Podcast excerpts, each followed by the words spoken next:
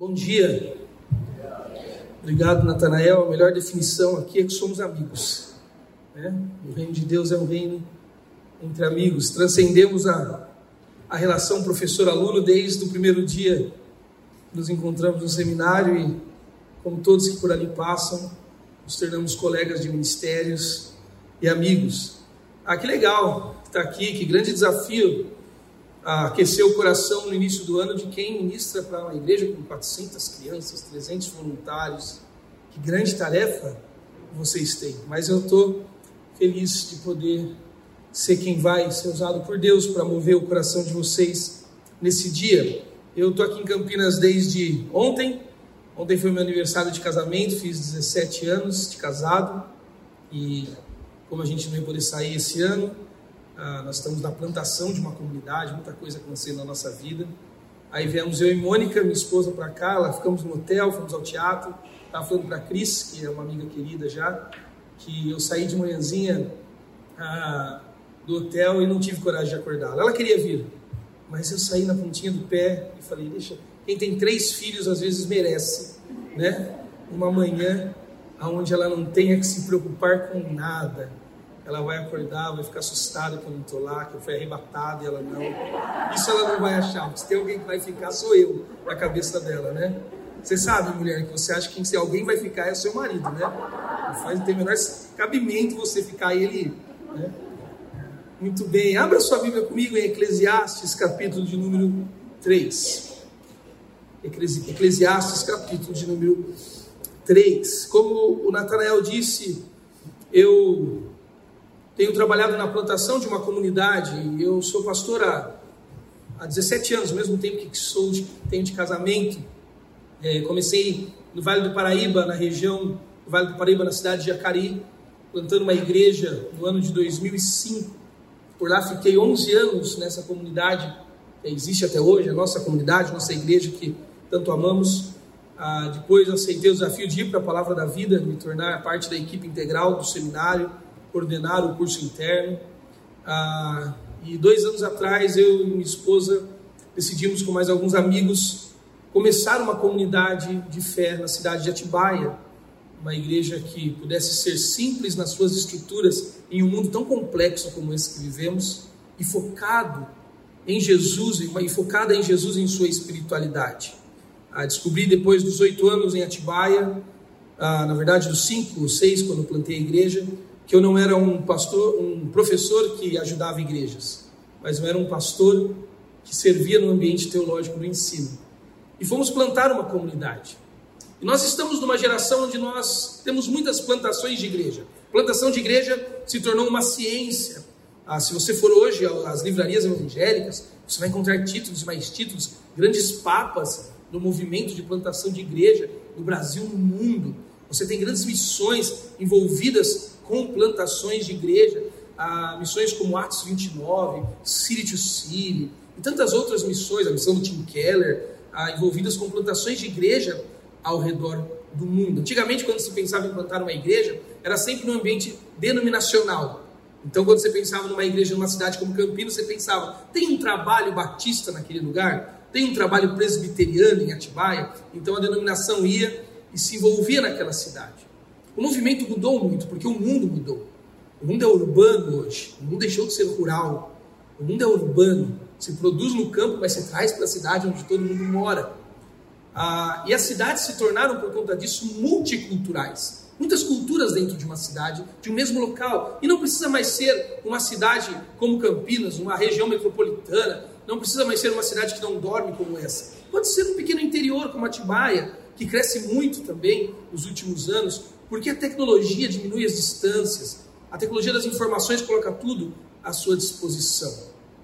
E quando você pensa nesses grandes movimentos do qual eu estou envolvido, de plantação de igreja que tem no Brasil e no mundo hoje, a coisa que a gente mais pensa é sobre a, como você ganhar a cultura de uma cidade, porque a cidade é multicultural.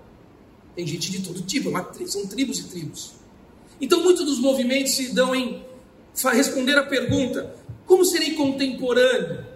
Aí o pessoal pinta a parede de preto, nada, eu não tenho nada contra isso. Inclusive estão pintando na nossa igreja. Aí tem música bonita, Você tem que cantar bem como os nossos irmãos cantaram aqui hoje. Eles cantam com sorriso, vocês viram? É lindo, né? E aí você se empolga, é aquela experiência. Mas Deus tem falado fortemente ao meu coração, eu que estou envolvido profundamente no movimento da plantação de igreja hoje, de que essa não é a pergunta que respondemos quando pensamos em uma comunidade local, que forma pessoas. A pergunta não é qual será o nosso engajamento cultural. Isso também é bom, isso também é importante. Falar de maneira que as pessoas entendam para a cultura delas é muito importante. Falar de maneira que uma criança entenda, que um adolescente entenda, que um profissional do mercado entenda, que uma mãe, um pai entendam, é muito importante. Falar para Campinas, falar para esse microcosmos de Campinas que é Barão Geraldo, para esse lugar diferente de tudo. Eu já morei em Campinas, sei como é esse lugar, morei um bom tempo aqui nessa cidade. Sei como é Barão Geraldo, é um lugar diferente de tudo por conta da universidade. Falar para a cultura é extremamente importante no mundo que vivemos preparar uma aula, sair de casa, pensar como comunicar uma criança no semear, uma criança de 2, de 3, de 4, de 5, de 10, é extremamente importante. Mas o que define o movimento que fazemos não é o engajamento com a cultura, isso é apenas a maneira como fazemos. Isso é apenas o canal que construímos para entregar o que estamos fazendo. Importante, não me tome por alguém que está dizendo que isso não é extremamente necessário. Mas o que define o que nós estamos fazendo, seja com crianças, com adolescentes, jovens, adultos, idosos, com qualquer faixa na igreja, é como estamos formando Jesus neles. A pergunta que eu mais tenho feito em minha vida, como plantador de igreja que fui há 16, 17 anos atrás agora, estou sendo agora, é como eu vou formar uma comunidade que forme Jesus na vida das pessoas. Que entregue o Evangelho a ponto de que essas pessoas, como cantamos aqui, reflitam a beleza da santidade do Deus eterno revelada no Filho, por meio do Espírito Santo de Deus. Como seria um ramo frutífero ligado a uma vinha perfeita que entrega no mundo frutos que não são meus, são do agricultor, colocados no mundo para devolver ordem no caos, restituindo o fruto que foi roubado no primeiro jardim? Como vamos formar as pessoas assim? Como vamos formar crianças assim? Então, a pergunta que se levanta e urge em ser respondida para nós esta manhã e para todas as igrejas ao redor do mundo. Não é como vamos nos engajar com a cultura local. Isso é também uma pergunta mais secundária, me permita dizer. A pergunta que precisamos responder para termos uma igreja saudável e ver crianças crescendo de forma saudável é como formaremos Cristo nelas. E para isso precisaremos entender a necessidade delas. Porque todas as vezes que falamos do engajamento com a cultura, nós pensamos em entender a necessidade do outro também. Então vamos fazer um culto de adolescentes na igreja. Vamos trazer pisca-pisca, não é pisca-pisca, é luz, né? Pisca-pisca de Natal. Trazer holofote, LED, muito som, bateria, e nada de errado com isso. Nada de errado. Vamos tirar as cadeiras, deixar eles pularem. Porque a gente quer conectar, a gente quer engajar com a cultura. Porque alguém, em algum lugar, em algum momento, pensando alguém muito bom, disse: é isso que eles querem, é isso que eles precisam. Quando nós pensamos em formar Jesus em alguém, nós temos que perguntar: é isso que eles precisam? O que é que eles precisam? Temos que responder esta pergunta: o que é que eles precisam? E historicamente, ao longo da, da fé cristã, a maneira como formamos os líderes que formam pessoas na igreja, sempre foi por meio do ensino teológico feito em instituições de ensino, a seminários, faculdades, escolas teológicas. Então sempre nós nos desenvolvemos com a ideia que não é de toda errada, mas não é completamente, não é só ela que responde toda a pergunta. Mas nós nos envolvemos com a ideia de que o que uma pessoa precisa para Jesus ser formado nela é aprender a Bíblia. Então nós vamos a um seminário, colocamos pessoas dentro de um seminário, ensinamos teologia. Esse é o pior drama de um seminarista, de alguém que está na formação teológica, porque basta seis meses no seminário para o seminarista achar que o que o povo da igreja precisa é exatamente o que ele conseguiu lá. E não é verdade. Não é verdade. Ele foi para lá para ser treinado nas habilidades para então entregar coisas que o povo da igreja precisa. Porque se o que as pessoas da igreja precisam fosse o que alguém aprende no seminário, a vida era muito fácil de ser resolvida. Vamos arrumar um valor de mensalidade para todo mundo, vamos levar todo mundo para o seminário e a gente fecha as igrejas. Por que fazer esse trabalhão todo aqui hoje de manhã? Vai lá para a palavra da vida, mora lá. Você consegue?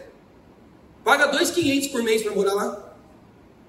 Dorme lá, come lá, vive lá, aprende teologia, sua vida resolveu. Porque se tudo que forma a nossa espiritualidade é o ensino das Escrituras, é a compreensão intelectual de uma informação, então resolve. Transformamos o que chamamos hoje de Evangelho em algo muito parecido com isso. O Evangelho para nós se tornou um compêndio de informações que captamos com a inteligência e repetimos com o comportamento. Isso é evangelho, isso não é evangelho, gente. Isso é legalismo, religiosidade, intelectualismo, uma mistura de tudo isso. Evangelho não é algo que você capta com a inteligência, informações e repete com comportamento, comportamentalismo. Isso não é evangelho. O evangelho é uma pessoa que atende pelo nome de Jesus Cristo de Nazaré. E o que as pessoas precisam, o que as crianças dessa comunidade precisam é de Jesus Cristo. E o que precisa ser formado nelas não é um conhecimento intelectual a priori, mas é o caráter do Filho de Deus que organiza todas as coisas. Acabamos de cantar, preenche todas as lacunas. É isso que eu quero considerar com você esta manhã, em poucos minutos. Como formar isso neles? Aonde está de fato a necessidade dessas crianças que chegam aqui todos os domingos? Santo Agostinho, no seu texto As Confissões, certa vez ele desenvolveu a ideia sobre o amor, dizendo assim: A quem eu amo? Uma pergunta retórica feita por Agostinho de Pona. E Agostinho respondeu: Eu amo a flor e o cheiro que ela exala, que eu, eu sinto. Eu amo a comida e o gosto que ela me permite sentir. Eu amo o abraço e o calor que ele me traz. E Santo Agostinho responde a si mesmo: Não, eu amo o meu Deus. Mas quando amo o meu Deus, eu amo o cheiro das flores, porque eu sinto e, ela não, e ele não vai embora o cheiro. Eu amo o gosto da comida porque eu sinto o gosto e ele permanece. Eu amo o abraço e o calor que ele oferece porque ele fica em mim. Porque quando eu amo meu Deus, todos os amores que me tomam são organizados. Sabe qual é o problema das crianças que chegam aqui hoje pela domingo pela manhã, que vão vir aqui amanhã cedo? Não é o versículo a mais que eles precisam ouvir. Não é decorar mais uma ideia teológica. Não é passar por mais um currículo. Tudo isso é bom e necessário. Mas o problema das crianças que virão aqui amanhã cedo, como é o problema de todos que vão à minha igreja amanhã, é porque os nossos amores estão desorganizados. Um autor muito conhecido chamado James Smith desenvolveu uma grande teoria sobre o homem litúrgico. Ele disse que a modernidade nos legou uma confusão muito grande. A modernidade fez a humanidade acreditar que nós somos homens pensantes por conta do cartesianismo. Penso, logo existo. Mas quando olhamos para a Bíblia, nós descobrimos que o ser humano não é um homem predominantemente pensante, mas o ser humano é um homem predominantemente amante. O homem não é alguém que pensa, logo existe. Mas o homem é alguém que ama, logo existe. O problema das muitas crianças que virão aqui cedo, amanhã, e o seu que virá ensiná-las, é que os deles e os seus amores estão bagunçados. Enquanto eles não encontrarem organização, enquanto o amor não for ao Senhor que coloca equilíbrio em todos os outros amores, a espiritualidade cristã e o Jesus da espiritualidade não será formado nelas. Salomão entendeu isso. Olha o que diz o versículo 11 do capítulo 3 do texto do sábio Salomão. Apenas o 11 que você conhece tão bem. Ele fez tudo apropriado ao seu tempo. Também pôs no coração do homem o anseio pela eternidade. Mesmo assim, ele, o homem, não consegue compreender inteiramente o que Deus fez. O livro de Eclesiastes de Salomão é o livro da profunda angústia de um homem perdido nas suas angústias. Salomão foi rei em Israel, um dos grandes estadistas, construiu o templo em Israel, filho do grande Davi, do homem segundo o coração de Deus. Salomão teve tudo que podia ter. Salomão era aquele homem que não frequentava festas, as festas se faziam em torno dele. Salomão não ia no shopping center, fazia um shopping em torno de Salomão para ele ficar lá dentro. Salomão tinha tudo. Toda a riqueza que pudesse alcançar naquele tempo, toda a sabedoria, diz o texto, que ele pudesse adquirir naquele tempo. Salomão tinha todo o conhecimento, todo o recurso. Mas Salomão era angustiado. Salomão está no momento da vida dele aonde ele percebeu um hiato entre ele e alguma coisa que está para fora dele, que o deixa profundamente perturbado com aquilo. Quem escreveu isso de forma muito interessante, sem saber que era isso, foi um filósofo chamado Jean-Jacques Rousseau, que escreveu um livro muito simples de ler. Filósofo escreve para ninguém entender, mas esse camarada não pode receber essa alcunha. Rousseau, ele é simples. Ele escreveu um livro chamado A, a Origem da Desigualdade entre os Homens. E ele fala que ah, existe um hiato entre o homem e o seu desejo, que sempre é preenchido pelo improviso. Que o ser humano tem um espaço vazio entre ele e o que ele deseja, que apenas o ser humano improvisa para preencher. Todo o restante da criação, da natureza, ah, responde ao instinto natural que tem. Um cachorro é cachorro e sempre será cachorro. Um gato é gato, sempre será gato. O homem não, o homem trai história, o homem trai natureza. Se você subir ao alto de um prédio, jogar uma pedra, a pedra vai sofrer o efeito da gravidade, vai cair, cair, cair, cair, se arrebentar no chão. Se o homem subir no mesmo prédio e se jogar de lá, ele também vai sofrer o da gravidade, vai cair, vai se arrebentar no chão. Mas no caminho ele vai falar: Ah, por que, que eu fiz isso? Que bobagem, vai doer lá embaixo. Não dá para voltar. A gente trai história e natureza. A gente não responde aos instintos, como qualquer parte da natureza, porque nós somos rebeldes ao propósito primário para o qual fomos criados. Fomos criados para amar a Deus, e Salomão está denunciando em mim, no meu DNA, existe algo Existe uma configuração programada para adorar, uma configuração vertical que me aponta para fora de mim mesmo, mas eu não, eu não entendo. Porque entre eu e esse desejo que me toma, eu improviso com os meus amores. E aí, é tão infernal isso. É tão infernal viver essa busca insana, sem respostas e sem destinos. Improvisando todos os dias, o tempo inteiro. Que a gente sai atrás. Então calma, se você tem um amigo que está evangelizando, um parente que você que entender seu evangelho, não fica nervoso com ele. Ele está mal. Porque entre ele e o que ele precisa há um buraco. Que Pascal dizia ter o tamanho exato de Deus. que ele está todos os dias acordando de manhã e tentando improvisar com o dinheiro, com a carreira, com os relacionamentos, com a saúde, com a pegada do executivo, que acorda às seis da manhã para ir correr, não é feliz esse cara.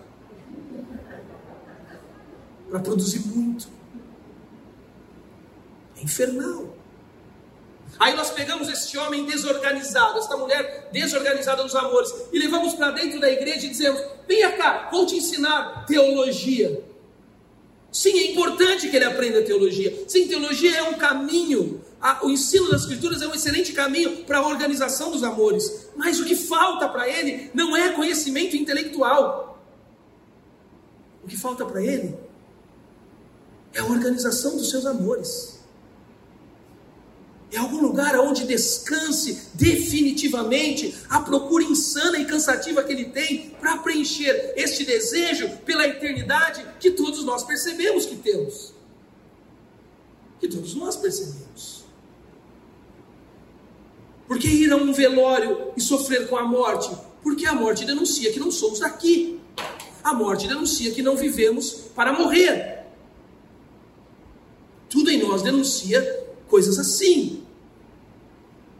Olha o mundo, o mundo está cheio de jovens expatriados, a grande cultura da juventude pós-moderna, os expatriados, sabe quem são os expatriados? Essas comunidades que existem fora dos seus países de jovens, jovens do mundo inteiro, você encontra brasileiro no mundo inteiro procurando o quê? A melhor cidade para se viver, a melhor educação, a melhor, o melhor índice de segurança, o melhor desenvolvimento de vida.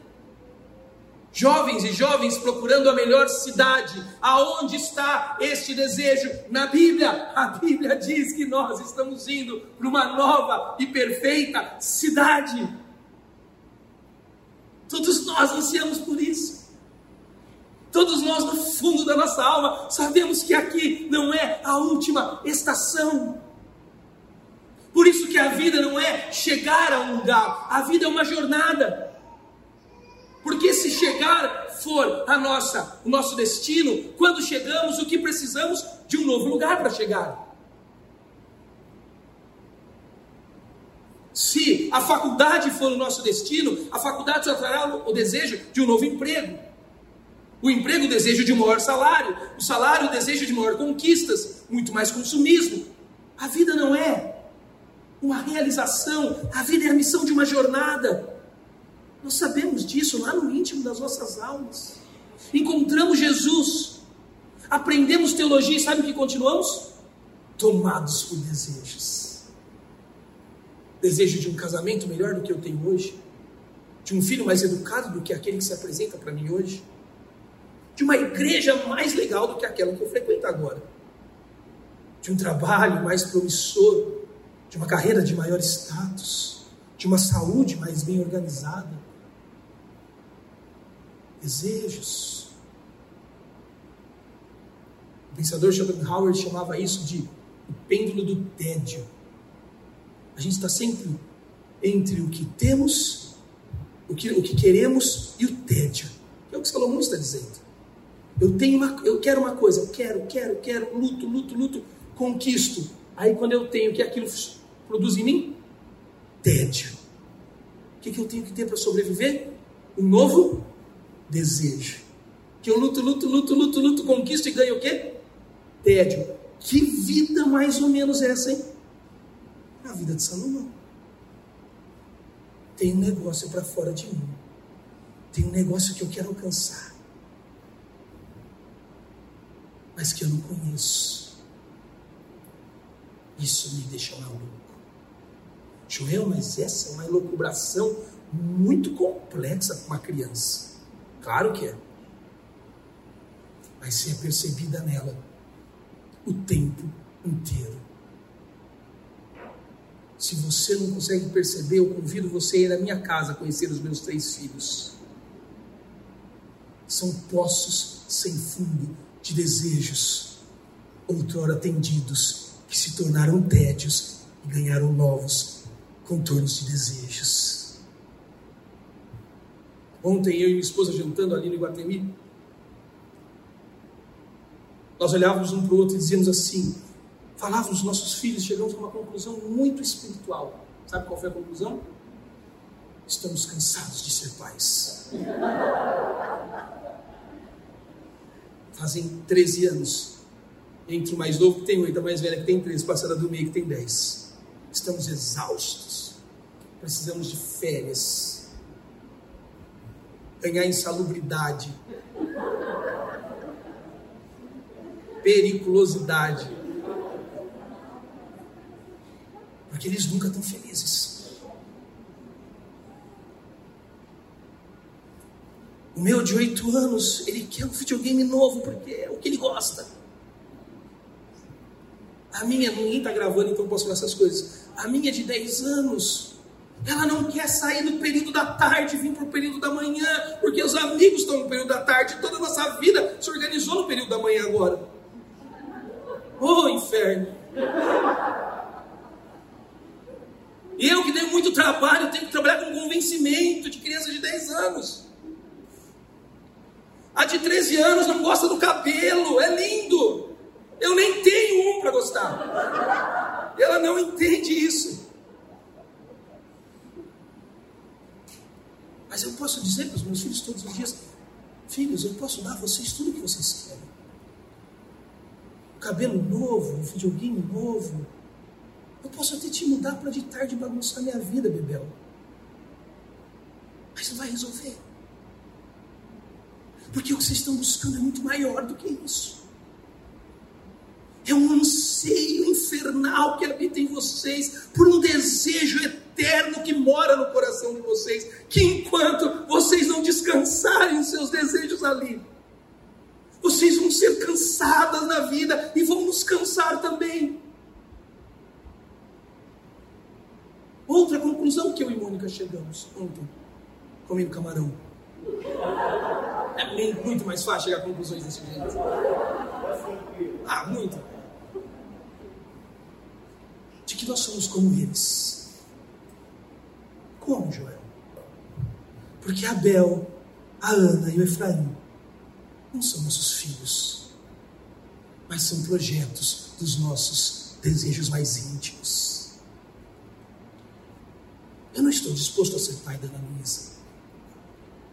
Porque eu sonhei em ser pai da Ana Luísa que eu planejei. Que inferno ser pai assim. Porque a Ana é um indivíduo pecador, carente da graça de Deus, com uma jornada de conhecimento e crescimento que só ela em Cristo poderá viver. E que enquanto ela não encontrar esse descanso, ela vai se cansar e vai me cansar, porque ela jamais será o que quer ser, e eu jamais terei a filha que sonhei ter, porque nós somos pessoas com amores bagunçados. Que bom aniversário de casamento eu tive ontem. Cheguei à conclusão que a nossa casa precisa se tornar uma oficina de amores amores que são consertados em Cristo todos os dias. Olha o que Salomão faz desde o capítulo de número 1. Ele começa dizendo assim no capítulo 1: Que grande inutilidade, verso 2 diz o mestre, que grande inutilidade, nada faz sentido. O que o homem ganha com todo o seu trabalho, com tanto esforço debaixo do sol, gerações vêm, gerações vão, mas a terra permanece para sempre, o sol se levanta, o sol se põe e depressa volta ao lugar aonde se levanta, o vento sopra para o sul, vira para o norte, dá voltas e voltas, seguindo sempre o mesmo curso. Todos os rios vão para o mar, contudo, no, o mar nunca se enche, ainda que sempre corram para lá, voltam a correr.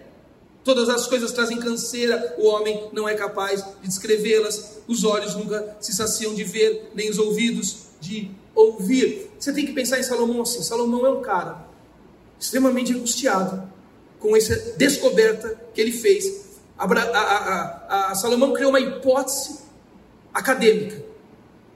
Você tem que pensar, Salomão é um acadêmico, ele foi para a Universidade Federal de Israel, meteu um jaleco, fez a inscrição no mestrado, passou com o projeto de pesquisa dele, entrou e está numa pesquisa incrível. Ele tem uma hipótese entre eu E o que me falta, há um vazio que eu tento preencher pelo improviso. Eu preciso descobrir o que dá preenchimento a isso e tira minha canseira.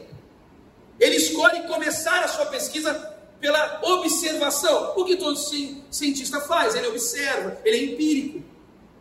Ele fala: Eu vou olhar o mundo. Quem sabe o mundo me traga respostas que preenchem o meu vazio. E ele olha para a natureza e ele diz: Olha o sol, o sol se levanta.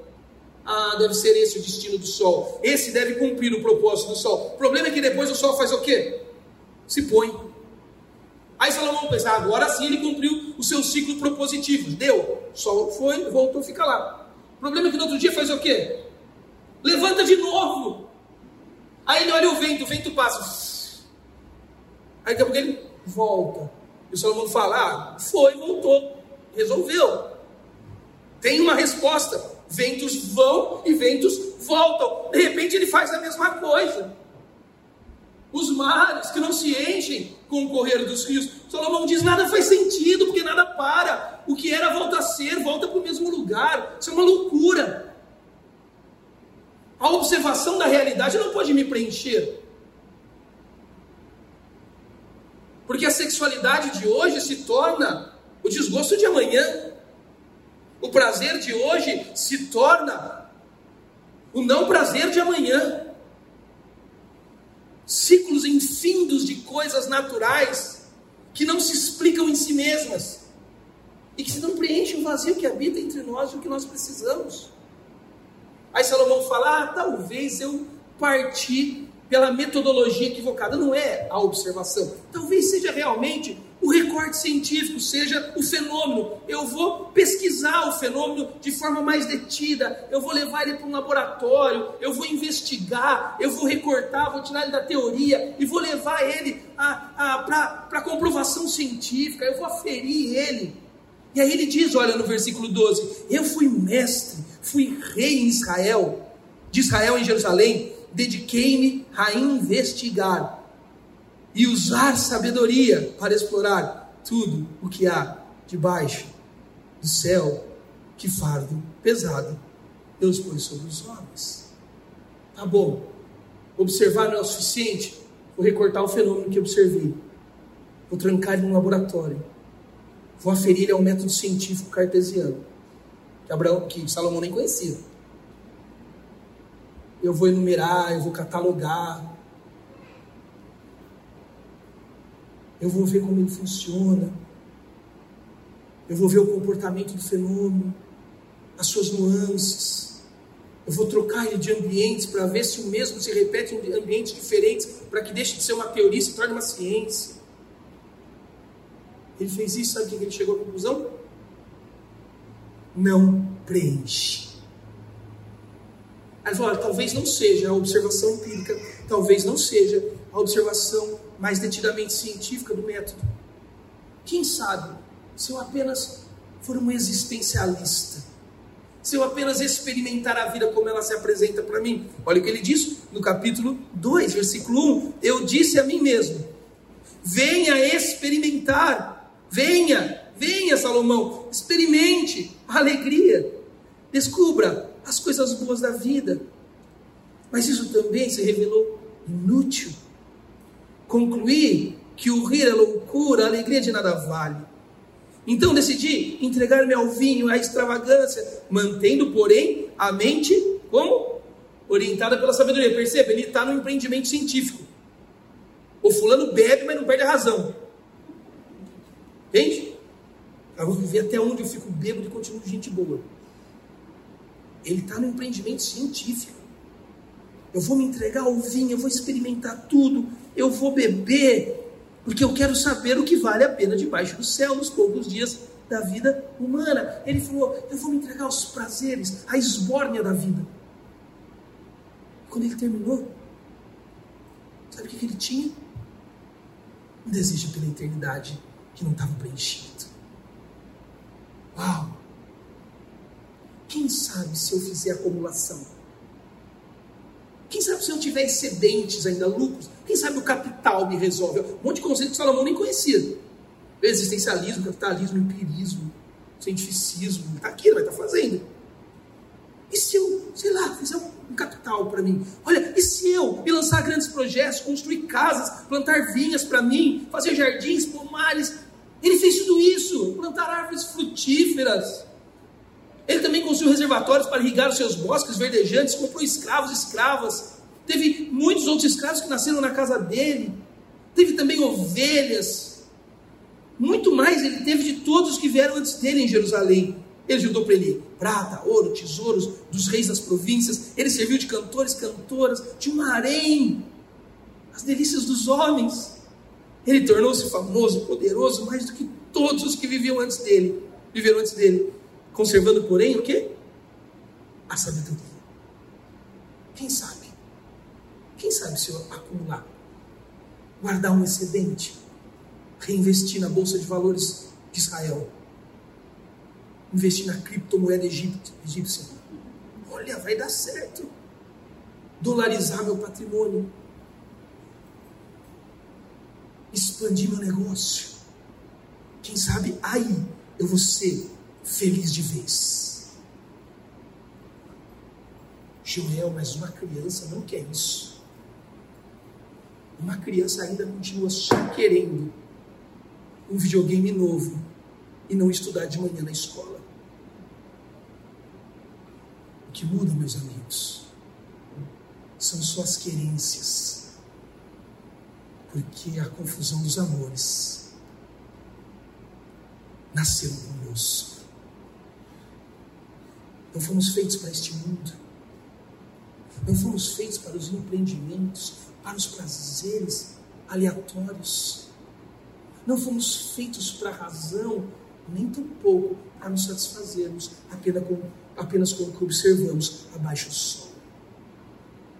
Fomos feitos para um Deus eterno que transcende a lógica, se sobrepõe à existência, porque é vida e vida em si mesmo. Um Deus que é mais poderoso do que o poder que podemos calcular. Um Deus que é sabedoria num nível que não podemos compreender. Um Deus que não pode nem ser dado a ele contorno de existência, porque ele simplesmente é, não existe. Um Deus que não pode ser experimentado, medido e considerado suficiente na mensuração do tempo, porque ele é totalmente outro, para fora desse tempo. É para ele que fomos feitos enquanto não encontrarmos a Ele e nele colocarmos todas as nossas necessidades descansadas. Tudo que experimentaremos, vindo à igreja todos os domingos, decorando versículos, conhecendo um currículo bíblico, tudo o que experimentaremos é de ser cansaço, enfado, loucura da vida. Eu me lembro quando eu era criança, eu frequentava a igreja do meu avô. Meu avô foi um pastor batista, daqueles batistas mesmo. E eu tinha um priminho. E o meu primo tinha muita facilidade de levar amigo na igreja. Muita, muita facilidade. Eu nunca levei porque eu tinha vergonha da igreja. Eu me lembro, uma vez, eu nunca vou me esquecer disso, meu primo levou um amigo, sentou do lado dele, meu assim, e na nossa igreja era aquelas que tinha Bíblia e cantor na frente para as pessoas visitantes pegarem, né? Não sei porquê, porque ninguém entende o que fazer com aquilo na mão, né? Um visitante. Está pegando a matéria aquele dia, né? O pastor mete um Jó, dois capítulos, ele não sabe como achar. Aí o meu primo sentou e ele queria integrar o amiguinho dele na igreja, e ele, meu primo, também não sabia nada de Bíblia, mas ele usou o cantor cristão. Ele falou: é assim, ó, você abre aqui o cantor, meu avô vai falar o número, você procura o número. É, é lindo, hoje olhando para trás, é lindo. Você acha o número. Aí vai cantar. Aí é, é, cantor com partitura. Também nunca entendi, porque ninguém entende música na igreja. Tem partitura, né? Aí meu primo explicava, você lê a primeira linha, daí você vai para baixo lê a outra primeira linha, né? Aí tem o estribilho. Aí você volta para a segunda, e é a segunda, ensinando para ele o pentagrama ali como funciona. Extremamente igrejado, meu primo era. Sabia toda a rotina do negócio, como funcionava a liturgia.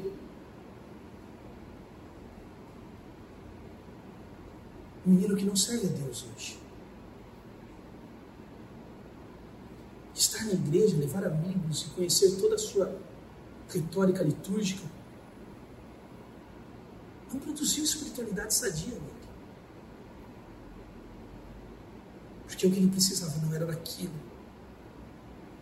mas era em Cristo a educação dos amores que hoje o dominam. Agora você tem um problema com Salomão aqui. Salomão tem data para entregar o anteprojeto para a banca dele de qualificação. E ele não descobriu porcaria nenhuma sobre a hipótese dele. E você sabe que no mundo acadêmico não tem piedade. Aí ele vou ter que inventar alguma coisa. E ele descobriu uma coisa incrível. Ele descobriu o que nós usamos hoje como uma linda poesia, que ele descreve no capítulo 3 antes de dizer o que lemos. É o último capítulo dele na tese, é a conclusão, é a resposta à hipótese que ele levantou no início. Olha o que ele diz no capítulo 3. Para tudo há uma ocasião certa. Há um tempo certo para cada propósito debaixo do céu. Olha, lembra? Ele descobriu que entre ele e o que está para fora dele há um hiato que ele tem que preencher com improviso todos os dias. Isso é o inferno. Ele procurou no empirismo, no cientificismo, no existencialismo, nos capitais da vida, nos recursos humanos. Nada preencheu. E ele falou: hum, talvez é porque as coisas embaixo do céu são organizadas a partir de uma outra dimensão, não por elas mesmas. E ele diz: tem tempo para tudo, tem tempo para nascer e para morrer, para plantar e para arrancar o que plantou. Tem tempo de matar e curar, de derrubar e construir, de chorar e rir, de plantear e dançar, de espalhar e juntar. Tem tempo de abraçar e tempo de conter, tem tempo de procurar, tempo de desistir, de, tem tempo de guardar, tempo de jogar fora, de rasgar, de costurar, de calar, de falar, de amar, de odiar. Tempo de lutar, tempo de viver em paz. Sabe o que Salomão descobriu? Depois de uma jornada tremenda na sua pesquisa ele descobriu que a vida embaixo do sol não faz sentido. Porque, na verdade, o funcionamento da vida embaixo do sol já foi pré-determinado pelo funcionamento de uma vida que está acima do sol. O DNA da existência é porque é Aliás, a melhor resposta teológica para dar para uma criança. Quando ela te perguntar por que é assim, tio, por que é assim, tia, o que você responde? Porque é criança. É assim que a educação clássica fazia: gramática, lógica e retórica.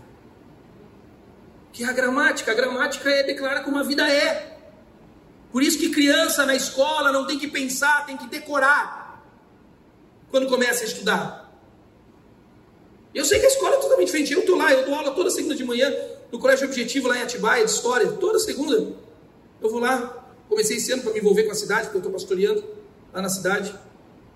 É assim a escola. Mas a criança não foi chamada para pensar. Eu nunca convidei meu filho para uma reunião de alto rendimento em casa. A casa é assim, Efraim. Não gosto, pai. O problema é seu. Porque há uma gramática da existência concretizada por uma vida acima da existência que precisa ser decorada por quem quer existir, pela vida que criou toda a existência. Eu não pergunto para Deus porque as coisas são como são, elas são, há tempo para tudo. Se Deus tirar a minha esposa de mim hoje, eu vou sofrer. Foi outra conversa nossa ontem. Eu vou prantear. Eu vou. Ah, como eu vou sofrer. Aquele sofrimento que a gente não gosta de pensar. Mas eu vou ter que voltar até o meu Senhor e dizer: Eu entendo que essa é a vida de hoje que o Senhor tem para mim. Depois que você decora, aí você tem lógica na educação clássica. Você pensa. Que agora que você já sabe como é, você pode pensar a partir do que é. Você não pensa para chegar a conclusões, você pensa a partir das conclusões. Isso é educação religiosa. Agora que você pensou a partir do que sabe, não a posteriori do pensamento, mas a priori do pensamento, agora você pode falar sobre isso. Por que a escola é uma bagunça? Porque a gente chama as crianças do primeiro ano para falar. Que a escola não forma intelectual? Porque para você pensar, você primeiro precisa saber. E para você falar, você precisa ter pensado do que já sabe. Vê como que a educação que a gente tem que fazer do Evangelho é o inverso da educação humanista? Como que você sabe na, na educação humanista? Primeiro pensa, senão nunca vai saber. No Evangelho, primeiro você sabe, para poder pensar. É isso que Salomão está falando no capítulo 3 de Eclesiastes. Eu vou parar de pensar. Não tem nada a ver com empirismo, com cientificismo, com existencialismo. Tem a ver com estender as mãos e descobrir que a vida abaixo do sol, ela foi definida por uma vida que está acima do sol. E que essa vida tem um DNA pré-determinado e pré-programado para todas as coisas. Quando essa criança chegar aqui, você vai ter um currículo nas mãos. Que lindo, porque a palavra de Deus orienta amores em Jesus. Como nosso irmão disse aqui, o ponto forte do texto que ele leu, em Cristo. Mas não é um conhecimento intelectual. É por isso que EBD de criança é o lugar das maiores heresias da igreja o lugar mais anti-evangélico de uma igreja se dá no ambiente de ensino infantil. Por quê? Porque o que nós esperamos de crianças? Que elas se comportem bem. Esse é o nosso grande alvo. Eu também quero escrever os filhos. Eu quero que eles não façam eu passar vergonha. Né? Comecei voltei a dar aula esse ano no colégio, jurei para mim que eu nunca mais daria aula no colégio, mas Deus queimou minha língua. Voltei a dar aula para o ensino médio, cheguei para a coordenadora do primeiro dia e falei: tem algo que você precisa que eu saiba sobre o perfil das crianças antes que eu entre na sala? Ela me disse: sim, eles não são gente boa.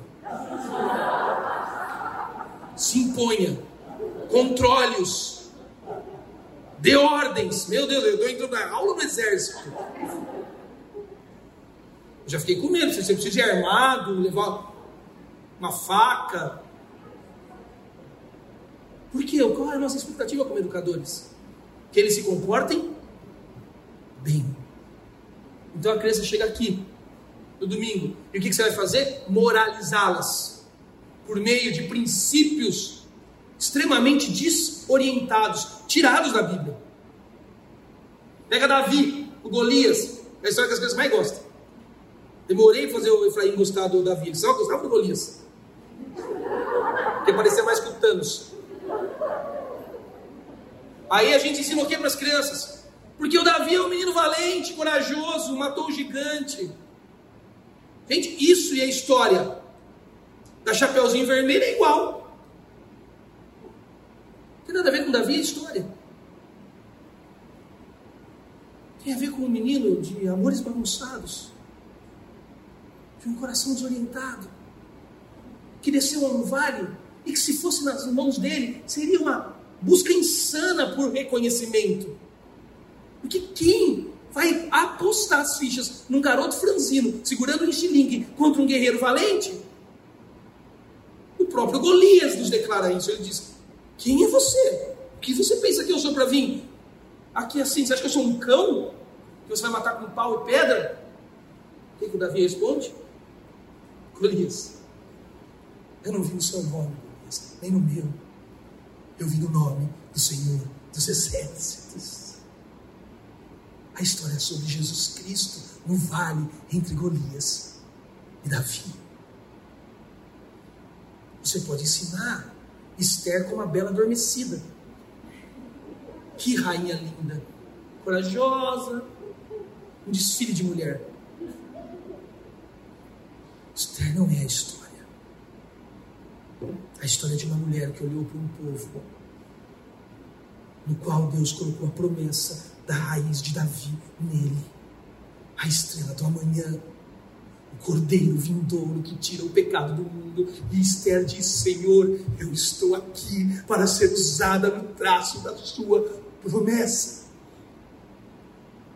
Porque a história precisa ser descansada no seu Filho Jesus Cristo, gravado em uma cruz, ressurreto ao terceiro dia. E se é este povo que o Senhor quer usar, Deus, tire a mão do caminho e me use. A história não tem a ver com o desprendimento de um pai que leva um filho para matá-lo num monte como Moriá.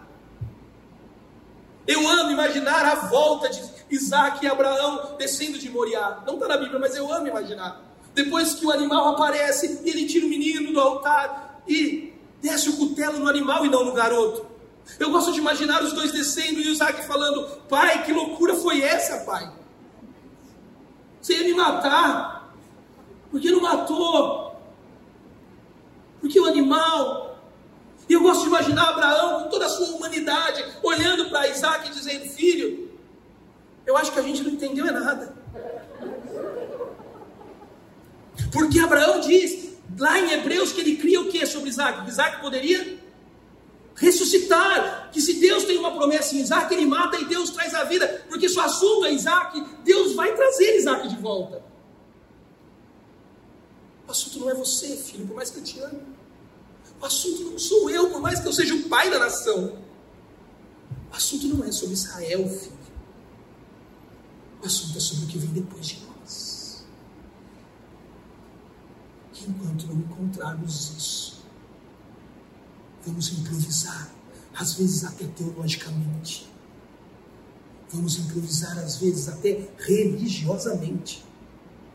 Vamos improvisar até frequentando a igreja enquanto for possível. Mas vai chegar uma hora que tudo que eu sei não será o suficiente que tudo que eu faço nesse lugar não será o bastante. Vai chegar uma hora, com 12, 13 anos, que esses meninos e meninas, que só terão ensino bíblico e vida de igreja, que nunca tiveram seus amores descansados no Evangelho do Cristo, que é o próprio Cristo, dirão a vocês, professores e professoras: Eu me vou porque eu preciso preencher um vazio que é em mim. Eu me vou porque entre eu e o que eu procuro um hiato que eu preciso improvisar todos os dias. Que nesses 13 anos eu não encontrei respostas. Eu não me vou porque sou mundano porque é mais fácil categorizar. Eu não me vou porque estou namorando em um jugo desigual. Porque a igreja, a religião é cheia das categorias. Eu não me vou porque quero a balada. Eu me vou porque ainda sou cansado. Eu me vou porque acordo todos os dias como um alpinista no meu vazio, tentando escalar para encontrar o que ainda não achei. eu não vou. Porque eu ainda não descansei em Jesus. Problema é que ele não sabe formular isso. O mesmo Agostinho com o qual começamos. Nas suas confissões, para terminarmos. Ele traz um conceito tão lindo e explica de forma tão ilustrativa. O conceito é assim. Santo Agostinho diz que Todas as vezes que um corpo é jogado à sorte do seu próprio peso, do seu peso corpóreo, ele tende a encontrar o seu devido lugar de descanso. Complicado, né?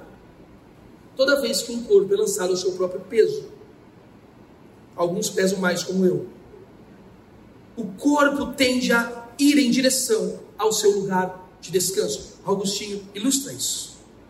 Ele diz: pense no fogo. Você acende um fogo. O fogo tem uma densidade corpórea que quando você o acende, ele vai para onde? Ele vai para cima. Porque ele atende à sua densidade corpórea. Se você pegar uma pedra, o que a pedra faz? Ela vai para baixo, porque ela atende a sua densidade corpórea. Fogos lançados ao seu próprio peso sobem, pedras lançadas ao seu próprio peso descem. Agostinho diz que a espiritualidade é ser fogo que sobe, pedra que desce, corpo que lançado ao seu peso tende a desejar o seu lugar de devido descanso. Sabe o que vocês vão encontrar amanhã cedo aqui? Chamas que estão subindo pedras que estão caindo.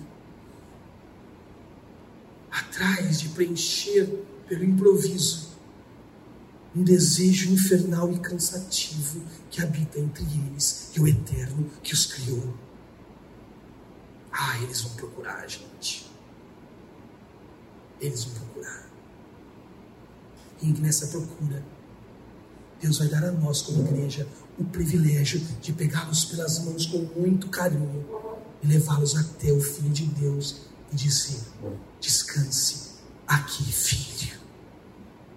Mas eu não entendo, tia. Eu não entendo, tia. Não é para entender.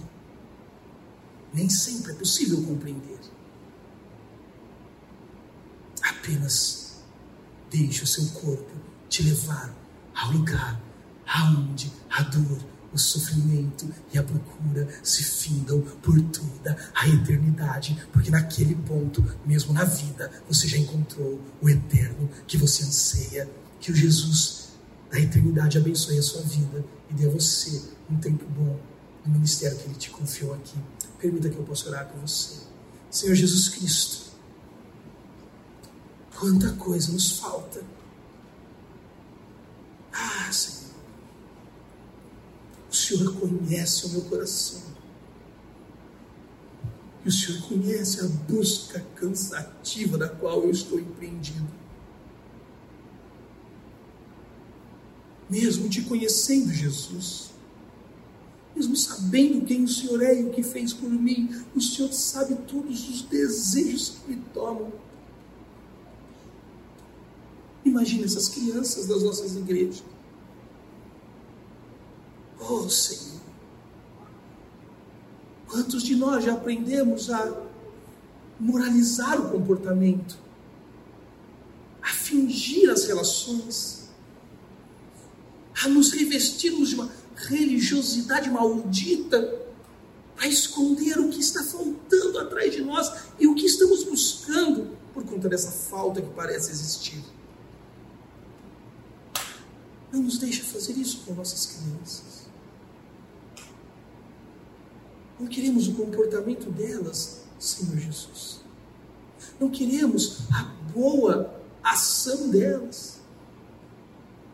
Mas nós queremos o descanso delas essa procura cansativa que é a procura pela eternidade.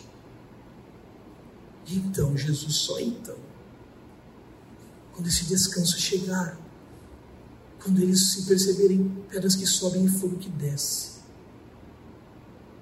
é que nós veremos os resultados práticos e verdadeiros de toda essa empreitada.